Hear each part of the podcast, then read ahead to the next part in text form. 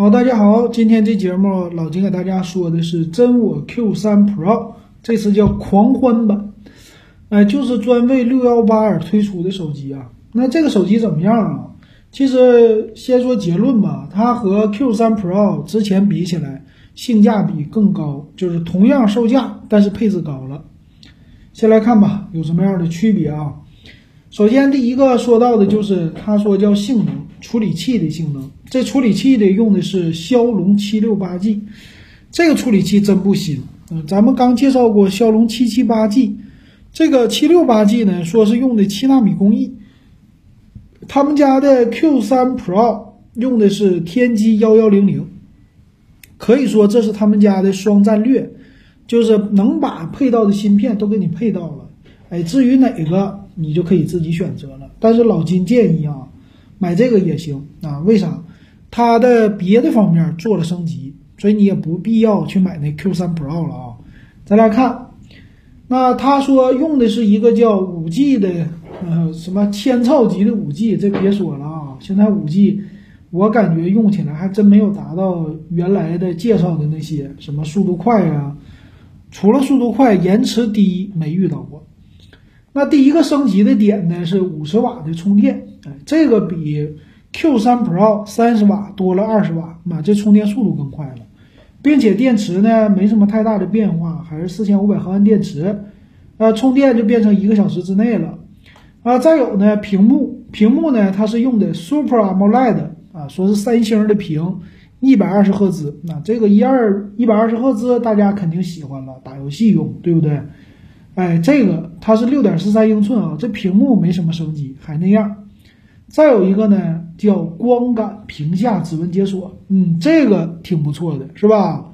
现在屏下指纹解锁也不是什么高级的事儿了，但是它支持这一点很不错。再有，它也支持叫 DRE 动态运存这个技术呢，vivo、OPPO 包括真我全都运用了啊。能给你加多少呢？他说能享受十三 G，也就是给你加五个 G 的这个存储。八个 G 内存啊，再加上一百二十八 G 大存储，给你画五个 G 出来。这个我觉得最起码这个手机用个一年半到两年，你不用太担心啊。这也是现在老金用的真我的这个手机的感觉吧。所以我觉得还是能用得住。再有就是厚度七点九毫米，这厚度是真可以了啊。现在低于八毫米的都算是不错的超薄的手机了。重量一百七十四克，所以咱也不用想象什么金属啊、玻璃啊都不用管它，啊，就靠这个薄和重量，我觉得已经是挺不错的了，只称得上是狂欢吧，啊，还行。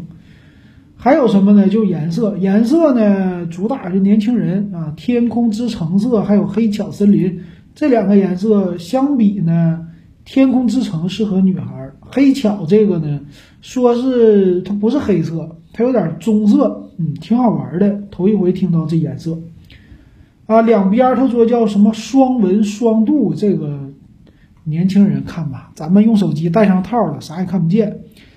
那影像系统啊，在背面呢，它用了三个摄像头，六千四百万的主摄，八百万超广角，两百万微距，这几乎都已经用烂了啊，这个没真没说的了啊，这个东西也没升级，但是前置摄像头升级了。